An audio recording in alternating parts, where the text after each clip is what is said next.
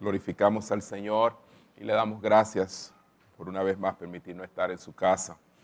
Hoy ah, pues es un día precioso para adorar al Señor y eso mismo hemos hecho con todas nuestras fuerzas. Hoy voy a concluir la serie que eh, comenzamos hace más de un mes atrás, creo.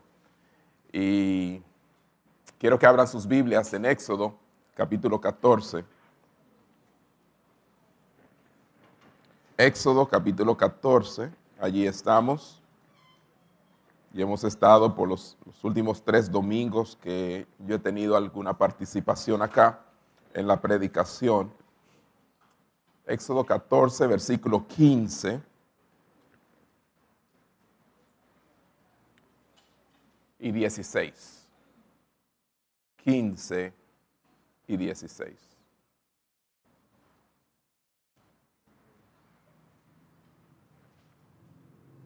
¿Cuántos se gozan de tener los niños acá durante la adoración y la alabanza?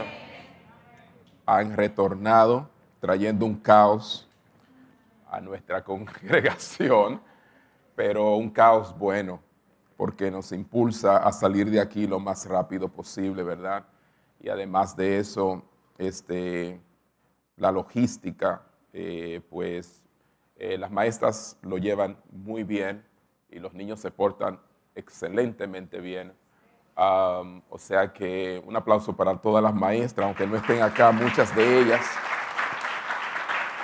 pero nos gozamos con tenerlos acá, los niños. Lo que sí es que tendremos que ver cómo habilitamos este, asientos para las visitas que vienen a esa misma hora para que ninguna se nos quede de pie, aunque muchos de nosotros, los miembros, esperemos el momento cuando ya los niños vayan a sus clases. Tienen todo a Éxodo, capítulo 14, está en la pantalla también, dice, entonces Jehová dijo a Moisés, ¿por qué clamas a mí? di a los hijos de Israel que marchen. Y tú alza tu vara y extiende tu mano sobre el mar y divídelo. Y entren los hijos de Israel por en medio del mar en seco. Le he titulado al mensaje de hoy, llegó el momento de marchar hacia adelante. ¿Cuántos dicen conmigo, llegó el momento de marchar hacia adelante? Dios nunca da la orden de retirada. Él siempre, como comandante en jefe, dice marchen. Puede que te diga tranquilo, quieto, pero nunca que retrocedes. El pueblo de Dios, el Hijo de Dios, no retrocede, siempre progresa, marcha hacia adelante. Amén. Así que dile al que está a tu lado, llegó el momento de marchar hacia adelante. Llegó el momento de que tú marches hacia adelante. Amén. Gloria a Dios. Y este final de año es un buen tiempo para coger impulso. Porque vamos a comenzar un año donde vamos a marchar hacia adelante. Vamos a cerrar nuestros ojos y pedir al Señor que hable a nuestras vidas en esta mañana. Padre bueno, Padre amante que estás en los cielos, te damos gracias. Gracias por la bendición de estar en tu casa y tener este privilegio de poder adorar tu nombre y yo particularmente en esta hora de poder exponer tu palabra. Ayúdame a hacerlo con temor y temblor, fidelidad a ella y a ti, con reverencia, a la altura de tu palabra porque tu palabra eres tú mismo, Señor. Y queremos honrar tu nombre y honrar tu palabra en esta hora. Halle cabida en nuestros corazones para cada una de nuestras necesidades, las cuales son muchas y diversas. Cada oyente en esta mañana sea edificado, Señor, y algunos hallen la salvación de sus almas para la gloria de tu nombre en el nombre de Jesús. Y todos dicen cómo. Amén. Amén. Muy bien. ¿Saben qué, hermanos? Hay momentos en nuestras vidas que nos marcan y trazan un punto de inflexión en nuestro andar cristiano. Es un momento determinado en nuestra vida cristiana. El punto de inflexión más importante en la historia del pueblo de Israel en el Antiguo Testamento es el cruce del Mar Rojo. Y de eso hemos estado hablando. Yo no pensaba, ni usted quizá pensaba, que podíamos decir tanto sobre este evento, tan conocido por muchos, conversos e inconversos. Y nosotros aquellos que prácticamente nacimos entre los bancos de la iglesia, no es una historia nueva, es una historia vieja, pero que tiene tanto contenido y hemos visto muchos principios a seguir de fe frente a dificultades que nosotros le hemos estado llamando nuestros mares rojos. Ante el pueblo ahora, vemos a Moisés en los versículos 13 y 14, si van allá conmigo, del capítulo 14, y son versículos que tratamos en un mensaje anterior. Dice, y Moisés dijo al pueblo, no temáis, estad firmes y ved la salvación que Jehová hará hoy con vosotros. Porque los egipcios que hoy habéis visto, nunca más para siempre lo veréis. Jehová peleará por vosotros y vosotros estaréis tranquilos. ¿Recuerdan? Ahora bien, están frente al mar. Y Moisés se presenta lleno de fe porque eso es lo que podemos ver en esos versículos. Tuvo que mostrar confianza para fomentar la fe de estos hijos de Dios que estaban cruzando, o mejor dicho, a punto de cruzar el mar y no lo sabían. No había salida aún, no había detalles de cómo escaparían, pero Dios sí sabía cómo lo iba a hacer. O sea que él está frente al pueblo como un líder y se presenta con una gran fe, pero hay algo que está sucediendo en él y eso es lo que vemos aquí. Porque cuando en el versículo 15 dice, entonces Jehová dijo a Moisés, después de él decirle esas cosas al pueblo, ¿por qué clamas a mí? Lo que estamos viendo aquí, que ante Dios clamaba en una oración desesperada. Y así sucede muchas veces. Seas tú un líder en tu familia, eres padre, quizás en el trabajo, quizás en la escuela, donde sea que te encuentres. Los líderes tenemos que en los momentos determinantes mostrar fe, confianza y que el pueblo vea lo que Dios puede hacer aunque por dentro estemos orando desesperadamente. Eso sucede. Tú no puedes frente a tus hijos decir las cosas están malas, esto está. Ah, está bien.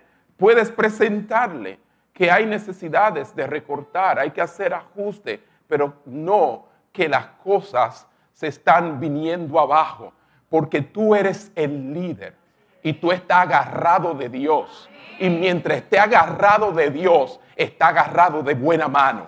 Amén. El liderazgo es así. Moisés apenas estaba aprendiendo a estar bajo este liderazgo que lo lleva a una encrucijada. No es un veterano, sí, en cuanto a liderazgo secular obviamente, como dice la palabra, pero no en cuanto a un liderazgo de Dios. Ciertamente es una experiencia única que él está teniendo en el liderazgo. Ciertamente, entonces parecía un momento apropiado para orar. ¿Cuándo es que se tiene que orar? Cuando las cosas están imposibles, claro, antes, pero también en el momento. Y es en ese momento que vemos que él está orando. El gran líder ora. ¿Por qué? Porque su posición en referencia al pueblo era crítica. Y cada momento que pasaba era cuestionado su liderazgo. ¿Qué estaba haciendo Moisés? Bueno, dice aquí, según lo que estamos leyendo, que estaba clamando a Dios. Pues apenas habían pasado unas semanas en las que Dios lo había utilizado de una manera poderosa para libertar al pueblo, pero realmente esta hazaña no había concluido. El pueblo de Egipto estaba con su ejército detrás y las montañas le rodeaban y el mar estaba enfrente. Déjeme ver, oh, dice la gente, a ver si verdaderamente este es el líder de Dios, este es el hombre de Dios. ¿Qué va a suceder? Mm, interesante, porque ciertamente todavía él estaba en, la, en el primer eslabón o el, el primer peldaño de la escalera del liderazgo. Él estaba en el peldaño de la posición. Todavía faltaba mucho por recorrer la gente le estaba siguiendo porque tenía que hacerlo y ya comenzaban a ver los milagros que Dios estaba haciendo a través de él, pero todavía no estaban seguros del liderazgo de Moisés totalmente. Entonces, vemos que Dios dice, ¿por qué clamas a mí? Pero ¿y qué oración? Pero yo no encuentro ninguna oración aquí. Leanlo bien, a ver si ustedes la encuentran. ¿Por qué clamas a mí? Pero que él no está clamando. Ahí no dice que Moisés está clamando. Dice que el pueblo clamó. Pero en ningún momento Moisés registra oración alguna. Lo que quiere decir es que él ofreció una oración en silencio. Su clamor, su grito era en silencio. Pues no se dice nada en cuanto a esta oración o qué le habría pedido al Señor. Oigan bien, el corazón de Moisés estaba profundamente comprometido con Dios, aunque es probable que no articulara una palabra. Pero el lenguaje, ¿y cuál era el lenguaje? El lenguaje era de suspiros. El lenguaje era de lágrimas. Él estaba en un aprieto. El lenguaje era de un deseo de que Dios hiciera algo y hazlo ya. Ahora. Pero esto era una oración silenciosa, interna, no articulada, pero es igualmente inteligible para Dios como el de las palabras. Dios no necesita que tú abras tu boca. Él conoce cada oración de tu corazón. Es verdad que a veces hay que abrirla, pero aun cuando tú no lo hagas, Dios está escuchando tu oración. Dios sabe exactamente lo que tú le estás pidiendo.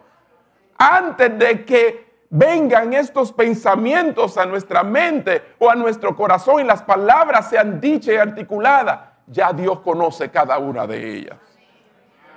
Pues entonces Moisés experimenta algo. Y es que en ese momento, cuando él no abre la boca, cuando él está diciendo, Dios mío, tú que me llamaste en la zarza, tú que me has confirmado con todos estos milagros prodigiosos de esos juicios en Egipto, todo esto de mi liderazgo, ahora dime, ¿qué voy a hacer? Él lo que menos se imaginaba era que Dios estaba escuchando su oración. Lo que Dios le pregunta a Moisés puede ser la declaración más enigmática, la, eh, declaración eh, eh, única de las escrituras, donde uno se pregunta, pero qué clase de pregunta es esta? ¿Que por qué clamo a ti? ¿Cómo que por qué clamo a ti? ¿Están aquí conmigo? Eso, eso, no se pregunta ahora, pero ¿quién está preguntando? Dios. Él no se atrevió entonces a decir, ¿cómo que qué? Porque Job sí altercó con Dios, pero Moisés no. Moisés no se podía comenzar a pelear con Dios. Ese no era momento de pelear tampoco. Pero sí, en una fracción de segundo, él habrá pensado, ¿cómo que por qué? Porque dice, entonces Jehová dijo a Moisés, después que Moisés anima al pueblo, y entonces quizás entra en su tienda y escucha los carros del faraón que van velozmente contra el pueblo. Y entonces comienza en su corazón a clamar a Dios y escucha la voz de Dios que le dice, ¿por qué clamas a mí? Las instrucciones fueron muy claras. Deja de suplicarme, deja de orar.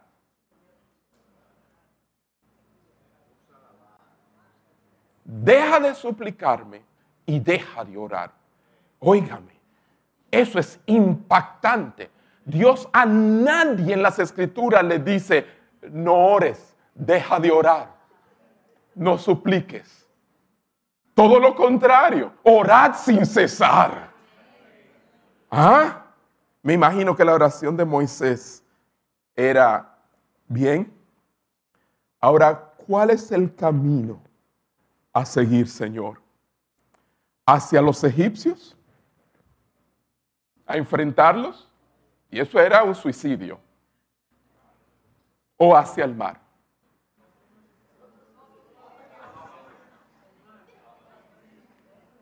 Dime, ¿cuál es el camino a seguir? Y yo sé que muchos de nosotros no hemos hallado en esa y con esa interrogante. La interrogante de que no sabemos cuál camino tomar bajo una situación X. No es una, ni dos veces, ni tres veces que nosotros hemos vivido eso. Quizás no en la dimensión de, de, de muerte o vida como lo estaba enfrentando Moisés, pero sí en una situación donde él no sabía y le dice, ok Señor, dime hacia dónde. Una es un suicidio y la otra es imposible. Ahora bien, Él le da instrucciones, deja de suplicarme, deja de orar, deja de preguntar ya. Yo pregunto, ¿estaba Dios disgustado con la oración de Moisés? ¿O porque estuviera orando? No, Dios nunca se disgusta por nuestras oraciones. Todo lo contrario, Él quiere que oremos más. Poco oramos, poco le pedimos. Poco vamos delante de Él. La mayoría de las veces tomamos decisiones sin preguntarle. Hello, la mayoría de las veces nos creemos autosuficientes. Él no estaba disgustado con la oración de Moisés, pero eso es lo que parece, porque le dice, ¿por qué clamas a mí? Pero no, no estaba disgustado. La pregunta, ¿por qué clamas a mí? quiere decir, ¿por qué continúas clamando cuando tu petición ya ha sido contestada. ¿Entendieron mis hermanos? ¿Por qué continúas clamando? Ya para. Dios responde a la oración de Moisés diciendo, ¿cómo? Lean conmigo. Le dice, di a los hijos de Israel que marchen, que sigan adelante o sea, no que retrocedan y enfrenten a los egipcios porque sería un suicidio. No, que marchen. Yo los coloqué allí con un propósito y es manifestar mi gloria. Y la manera en que yo voy a manifestar mi gloria hoy es de esta manera y va a comenzar a dar detalles de cómo iba a ocurrir. ¿Saben qué, hermano? Moisés tenía algo más que hacer además de orar. Voy a repetir eso. En ese momento, Moisés, Dios le dice y le da instrucciones. Número uno, ya para, no ores más. Yo tengo la respuesta a tu oración. Tú me estás diciendo que qué camino tengo que tomar. Entonces ya, yo te lo voy a decir ahora. Ya no ores más. Tú tienes ahora que dar una orden. Dale la orden al pueblo de Israel que marche. Oiga, qué tremendo. Vemos aquí, orar a Dios por ayuda es lo correcto. Y debería ser lo primero que nosotros hagamos antes que nada. Pero hay un momento para orar y un momento para actuar. Y yo sé que suena eso terrible, pero sí, hermanos míos, hay un momento para orar y un momento para actuar y ese momento era para actuar. Ya, actuar. Interesante. Yo recuerdo en una ocasión, hace muchos años atrás, no sé cuántos, viviendo acá en, la casa vieja donde vivíamos eh, aquí, eh, y mi cuñada Mari y su esposo nos estaban, estaban visitando. Y, de repente, eh, Villa, así le decíamos, Villa, Villalona, está sufriendo un infarto, un preinfarto. Sí, y eran como las, qué sé yo, seis y media, tardecita. ¿Te acuerdas, Tony? Y bueno, eh, fue una situación donde este, había un grupo de mujeres allí en la casa y de repente dijeron, vamos a orar. ¿Ve? Vamos a orar. Y yo siempre he creído en la oración, hermanos. Estamos de pie por la oración. Pero yo les dije, ¿saben qué? Eh, Ahora mismo lo que vamos a hacer es esto. Ustedes se quedan orando y yo llevo a este hombre al médico. ¿Ve? ¿Por qué? Porque hay que saber cuándo orar, cuándo no orar y cuándo combinar la oración con la acción. Óigame. Y usted lo verá como una falta de fe. Pero no, Dios le está diciendo a, Moisés, tú como líder, da la orden y ya no ores más. Tremendo. A veces es difícil saber cuándo orar y cuándo actuar. Yo lo sé. Lo cierto es que hay momentos en la vida en, en que lo primero debe fusionarse con lo segundo la oración y la acción, a veces hay que unirla las dos. Ah, yo, yo estoy orando para que Dios me provea un trabajo, pero no sales a buscar. Quiere que te llegue a la casa. Yo tengo fe que me van a llamar, pero no ha llenado ningún currículum, no ha, no hecho ni, nada. Es por fe, hermano. Eso no es así. La oración muchas veces va acompañada de la acción. Ore y salga a buscar el trabajo. Si no encuentra, siga orando y siga saliendo.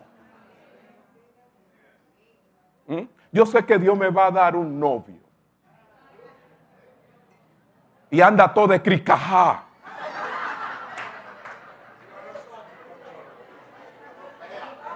Fea.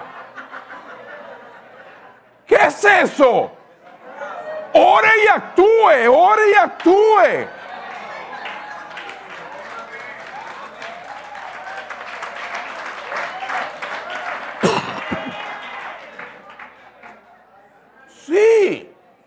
Esa cara?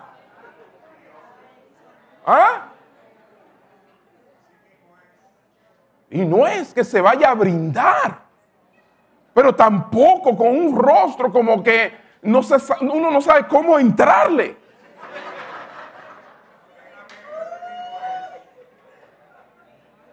El muchacho se te ríe y, y tú... ¿Qué es eso? No. Tampoco le va a tirar un besito. Pero, caramba, cambia de actitud. Hermanos, yo sé que ustedes se ríen, la manera jocosa que lo presentamos, pero se ora y se actúa. Pero también puede que esté en contra de la voluntad de Dios dejar de actuar y solo orar en una situación particular. Sí. Y es que muchas veces Dios lo que quiere es que actuemos ya. Ya Él ha escuchado la oración, Él no es sordo. Actúa. Ah, no, porque la Biblia dice de la, de, la, de la viuda y el juez injusto y todo esto. Sí, debes persistir porque la oración es confianza. Persiste en tu confianza de que Dios va a responder tu oración. Pero no necesariamente debes pensar que siempre debes combinar las dos cosas. No, ya Él escuchó, actúa ahora en fe. Los hombres necesitan avanzar en el momento adecuado y orar en el momento adecuado. Dicen amén. Y el éxito en cualquier empresa dependerá de la combinación correcta de los dos deberes. Es nuestro deber orar al Padre. Sí, Padre nuestro que estás en los cielos. El pan de cada día, dámelo hoy. Y no sales a trabajar. No. Ora y sal a buscar el pan que Dios te dio en el día de hoy. Eso hacen las aves. Salen a buscársela todos los días. Yo tengo unos pajaritos en mi casa eh, que se han multiplicado. Comenzamos con dos. Yo creo que les conté la historia. Eh, hace un par de años atrás, para un febrero, 14 de febrero, le, le regalé a mi esposa unos pajaritos del amor. ¿eh? Y bueno, la realidad es que a veces me dan pena porque están allí trancaditos como una exhibición para nosotros y me dan ganas de soltarlos a volar. Pero de vez en cuando se acercan algunos que no encuentran por ahí qué comer y ven que de lo que yo le doy muchas veces cae en el piso y entonces se acercan los silvestres, ¿verdad? y, entonces yo me pregunto, ¿quién tiene la, comida más segura? ¿Los míos o los que están por ahí volando? Pues decirle que ellos, porque a mí a veces se me olvida. Y a Dios nunca se le olvida. Dios lo alimenta todos los días.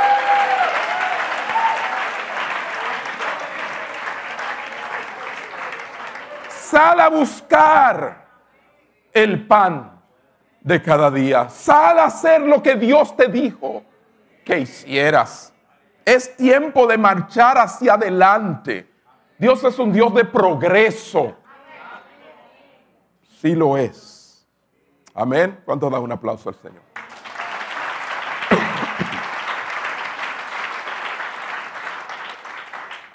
Hermanos, el progreso en ese momento debía ser guiado por la providencia de Dios y no por la razón ni tampoco por la inclinación natural o emocional del momento. Porque es así, muchas veces nos, dejemos, nos dejamos llevar de la razón y Bueno, Moisés tenía un dilema tan grande. La razón le estaba diciendo que el número de israelitas inexpertos no era lo suficientemente poderoso para vencer un ejército adiestrado. Además, lo más probable es que Moisés perteneció a ese ejército cuando vivió sus 40 años en el palacio del faraón. Él conocía muy bien las estrategias militares de los egipcios. Él sabía que no había chance de ganarles. O sea, la razón, la razón. Y entonces razonaba y decía, para hacia adelante el mar es demasiado anchuroso, no hay forma de cruzarlo, pereceríamos. La razón no había forma.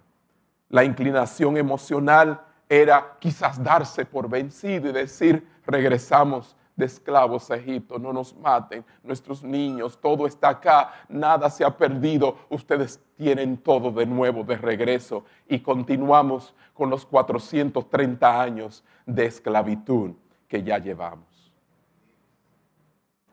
Ese era el dilema. Pero cuando los hombres, dijo alguien, cuando los hombres han aprendido a quedarse quietos, están preparados para seguir adelante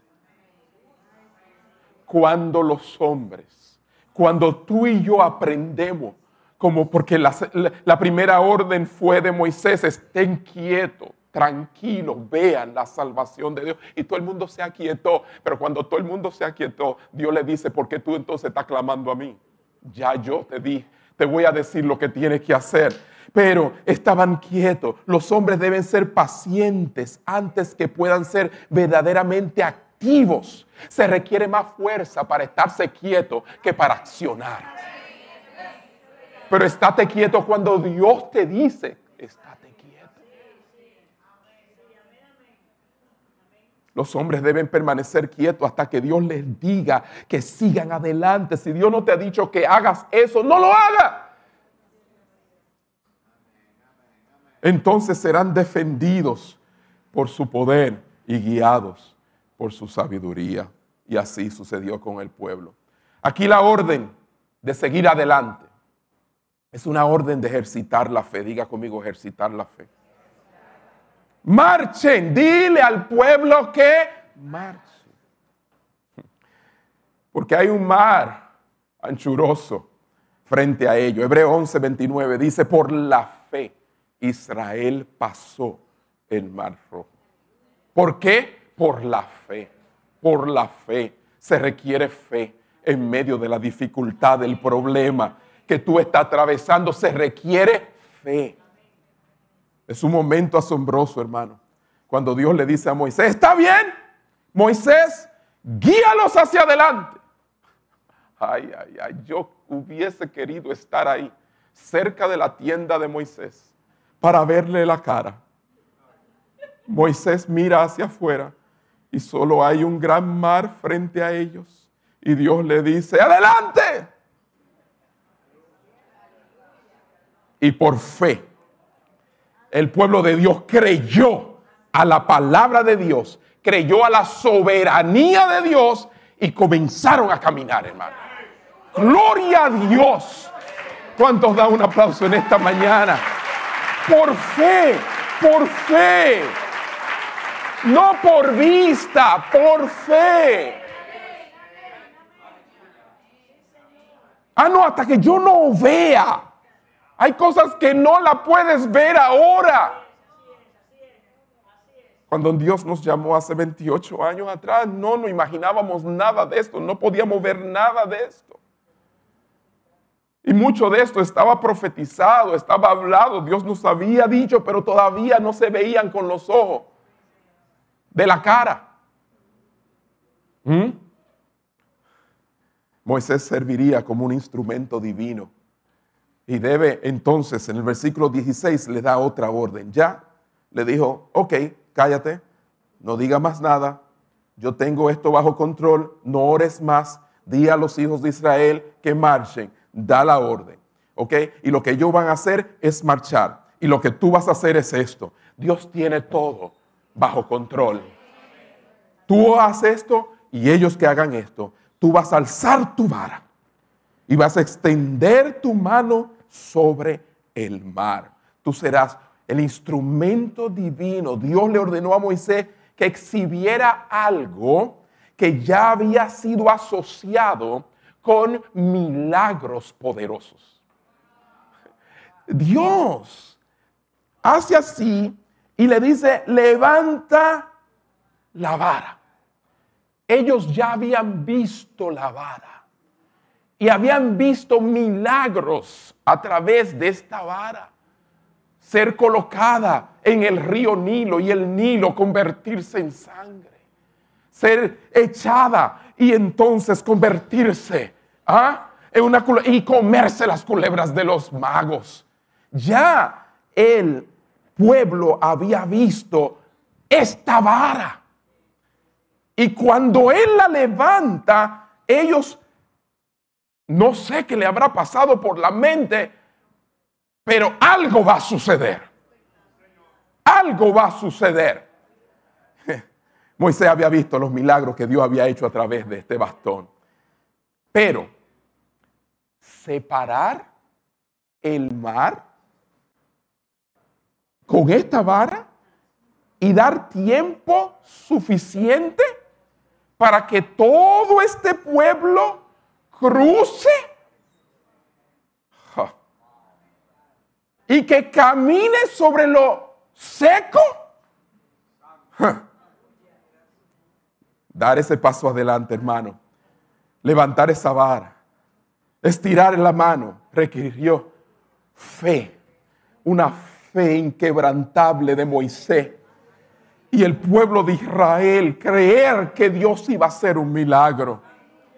Pero esa fe no creció de la noche a la mañana. Esa fe tiene como trasfondo 13 capítulos en el libro de Éxodo. Las cosas no suceden de la noche a la mañana. Y la fe de nosotros se va gigantando y creciendo a medida que tenemos experiencias con Dios de fe, donde lo vemos obrar en nuestra vida y ya sabemos cómo Él obra y que para Él no hay nada imposible.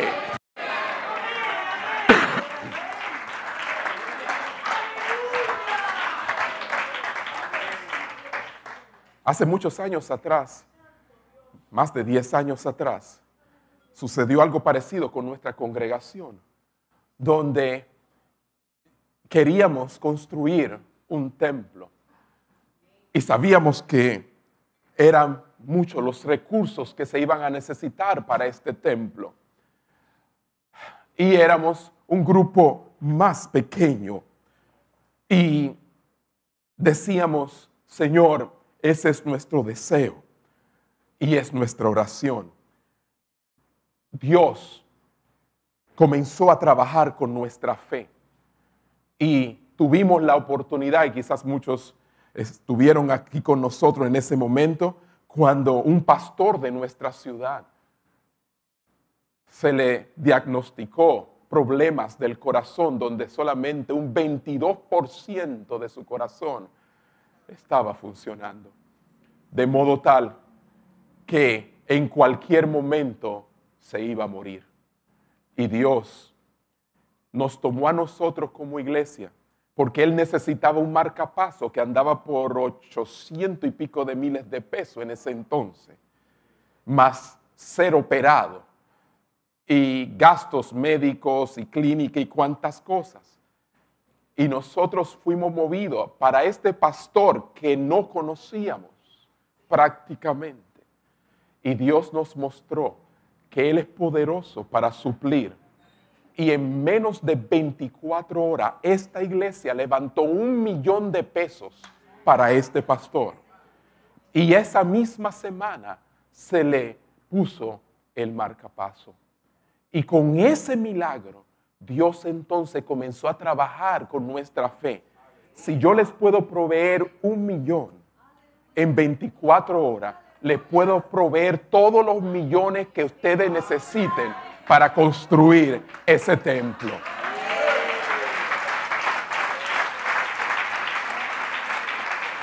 Pasaron 10 años y estamos en el Mar Rojo, frente al Mar Rojo. en una encrucijada, en un techo que cuesta más de 10 millones de pesos. Y Dios, una vez más, vuelve de nuevo. Pero tenemos una historia. Tenemos una historia. Tú tienes una historia de cómo Dios ha obrado en tu vida. Yo tengo una historia. Amén. Esta fe, esta fe no es de, de, un día para otro. No, no, no. Esto ha ido creciendo, creyendo. Y si Dios nos proveyó un millón para esa persona, ese pastor que no conocíamos, ¿cuánto nos proveerá para también nuestro techo? Y este mismo año, en el mes de julio, Dios trae una persona que no es de nuestra congregación, que no es ni creyente, y Dios lo mueve para venir y entregarnos públicamente alrededor de 10 millones de pesos para nuestro techo. Y ya se está construyendo, aunque ustedes no lo vean, se está fabricando, se está trabajando en ello. Y cuando se traiga, será un asunto de unos días cuando ya estará techado. Amén.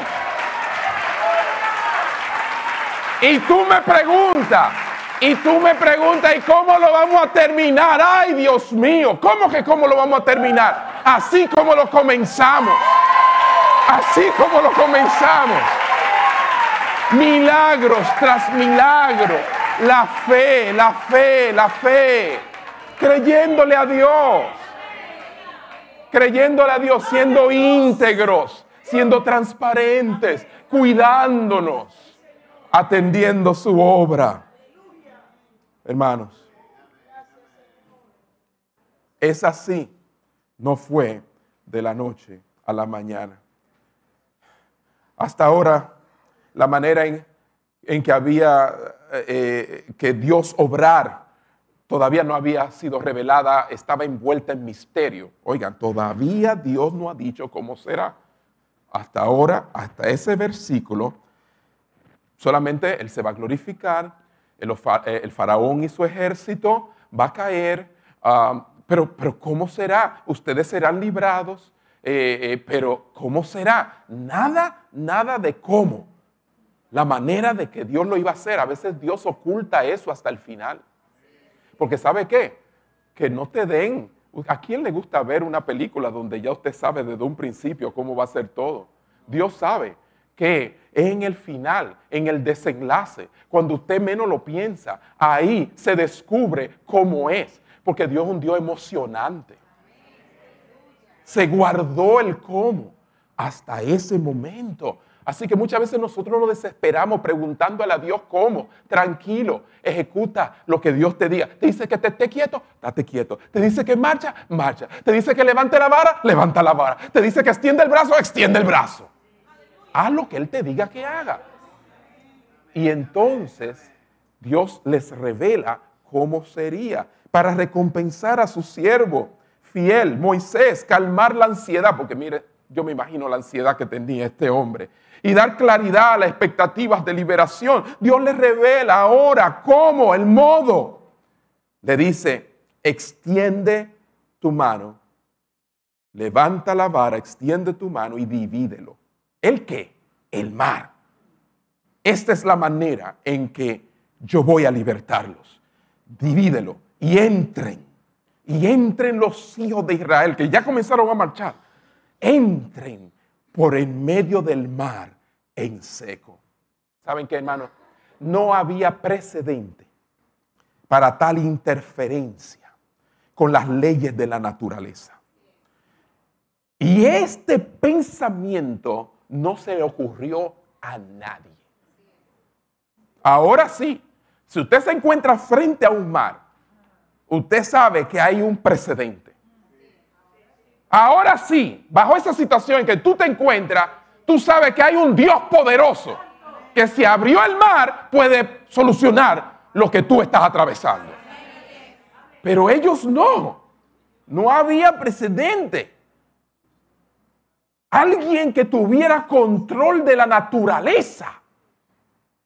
No, mi hermano, de ninguna manera. Levanta la vara, estira la mano, Estas fueron las instrucciones simples, conectadas con el milagro. Vaya, Dios muchas veces hace sus milagros y nos hace partícipes de ellos. Hay una parte que le toca a Él y otra que te toca a ti. ¿Me doy a entender? Ay, Señor, yo quiero pasar ese examen. Es como un milagro. Porque tú sabes, Señor, imagínate. Sí. ¿Cuál es tu parte? Estudiar. Estudia. ¿Cuál era la parte de Moisés? Él tenía una vara, levántala. Extiende tu mano. Y se va a dividir. Y eso es como Dios conecta esto. Y todo eso lo hizo para que todo el mundo en ese día supiera. Porque hay gente que, que le dan mucho crédito a Moisés y su fe, obviamente, la tiene. Hay muchos otros que eh, saltan esa vara que si la pudieran tener en su casa, la tuvieran en... hay gente que tiene en, cuadra, ¿verdad? Eh, eh, óyeme, y gracias a Dios que la vara, bueno, yo lo que entiendo es que, que, a veces nos detenemos a mirar las cosas que no tenemos que darle así tanta importancia.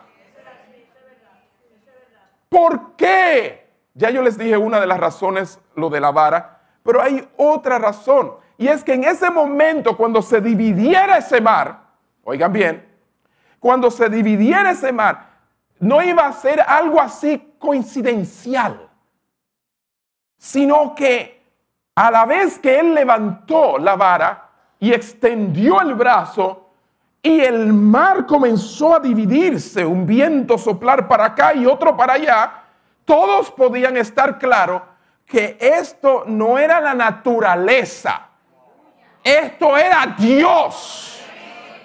Y Dios quería asegurarse de que todo el mundo supiera que era Él que estaba actuando. Alguien dijo, esta no es una sorprendente confluencia de fenómenos meteorológicos naturales que se combinan para crear una marea baja en las marismas saladas para que los hijos de Israel pudieran cruzar. Porque esas son las interpretaciones que le da la gente al cruce. ¿Ve? Históricamente no pueden negar que Israel estuvo esclavo en Egipto. ¿Cómo fue libertado? Han buscado la manera de negar a Dios en su gran liberación.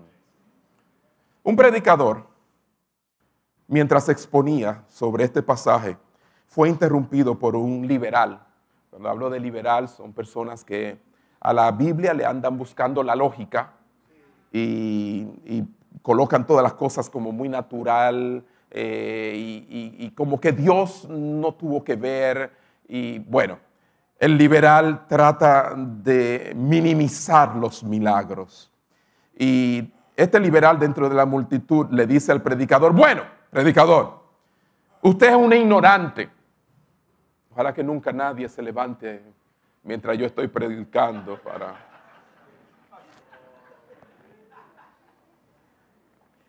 Usted es un ignorante, no entiende que esto no era el mar rojo eran marismas saladas que los hijos de Israel atravesaron con las aguas que lo que le daban era por los tobillos y las rodillas. El predicador le respondió, bien, alabado sea el Señor. Dios hizo un milagro aún mayor. Y el hombre se rasca la cabeza, el liberal, y le dice, ¿qué quiere decir usted? Dice el predicador, bueno, Dios ahogó a todo el ejército egipcio en agua por la roca.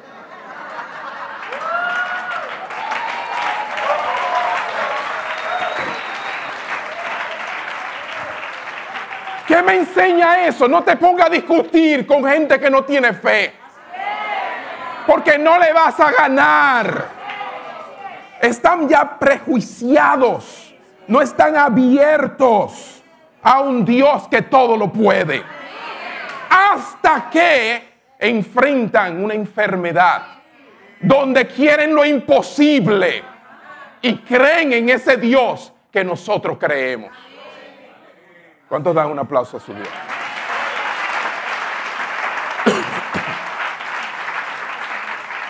Vamos a, vamos a concluir, hermanos, y vamos a concluir yéndonos, porque hasta donde hemos leído, 15 y 16, lo que hemos visto es la orden que Dios le dio a Moisés.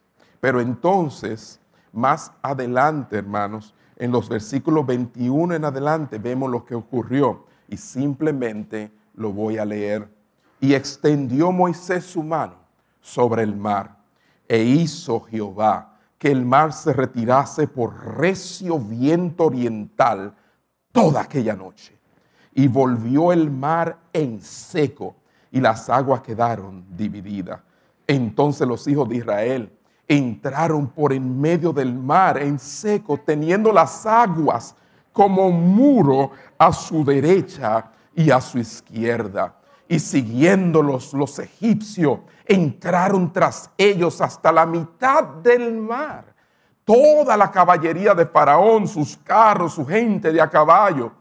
Aconteció a la vigilia de la mañana que Jehová miró el campamento de los egipcios desde la columna de fuego y nube y trastornó el campamento de los egipcios y quitó las ruedas de sus carros y las trastornó gravemente. Entonces los egipcios dijeron, huyamos de delante de Israel, porque Jehová pelea por ellos contra los egipcios. Y Jehová dijo a Moisés, extiende tu mano sobre el mar para que las aguas vuelvan sobre los egipcios, sobre sus carros y sobre su caballería. Entonces Moisés extendió su mano sobre el mar y cuando amanecía, el mar se volvió en toda su fuerza y los egipcios al huir, al huir se encontraban con el mar y Jehová derribó a los egipcios en el medio del mar. Y volvieron las aguas y cubrieron los carros y, y, la caballería y todo el ejército de Faraón que había entrado tras ellos en el mar. No quedó de ellos ni uno. Y los hijos de Israel fueron por en medio del mar, en seco, teniendo las aguas por muro a su derecha y a su izquierda.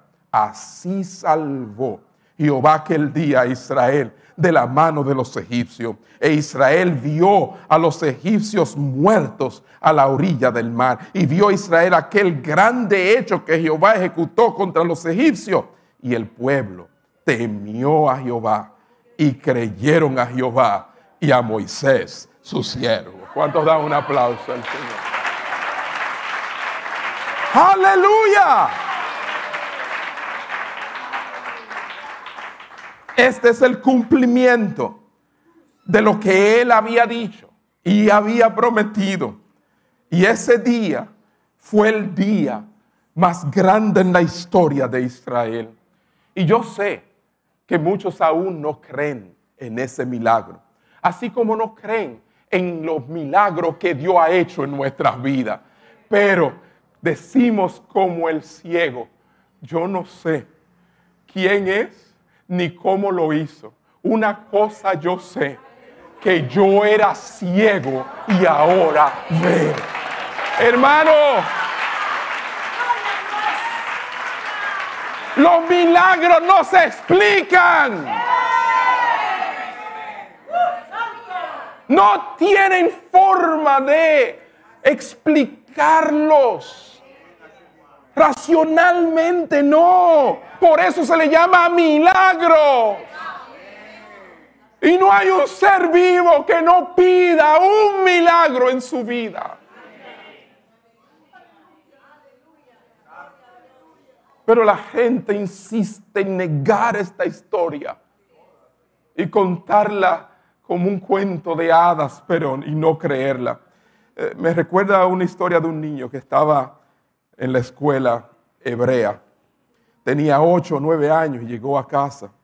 Y su mamá le dijo, hijo, ¿qué aprendiste hoy en la escuela hebrea?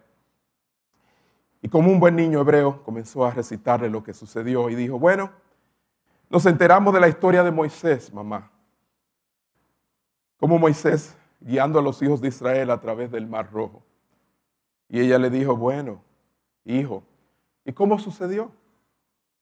Él le dijo, bueno, el ejército egipcio se acercó a los israelitas y justo cuando estaban listos para abalanzarse y destruir a los israelitas, la fuerza aérea israelí vino arrasando y ametrallando a los egipcios. Y los ingenieros israelíes derribaron puentes de peatones sobre el mar rojo. Y el ejército israelí llevó a los hijos de Israel a través del mar rojo. Y así como ustedes se quedaron, así se quedó la mamá.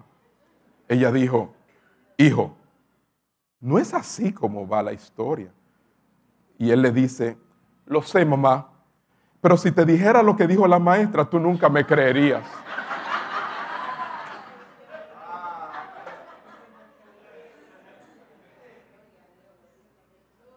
Viento o sin viento, vara o sin vara. Yo creo en el viento y yo creo en la vara.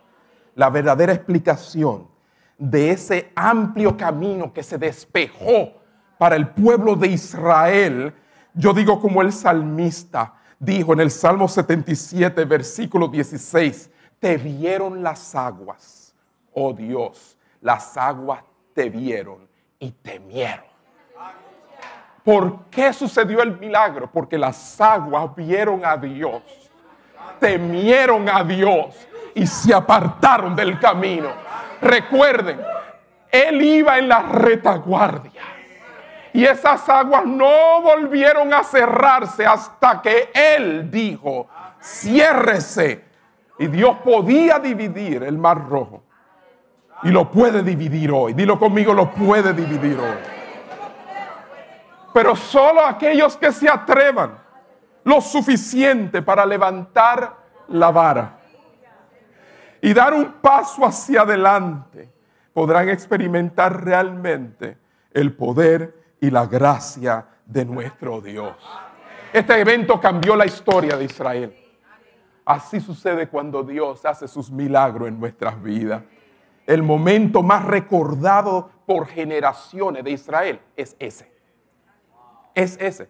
Y es el momento más recordado por Dios, porque Dios también se lo recuerda a ellos a través de las escrituras. Si ustedes leen, a veces, cuando quería que ellos le obedecieran, les decía, recuerden lo que yo hice cuando partí las aguas del Mar Rojo.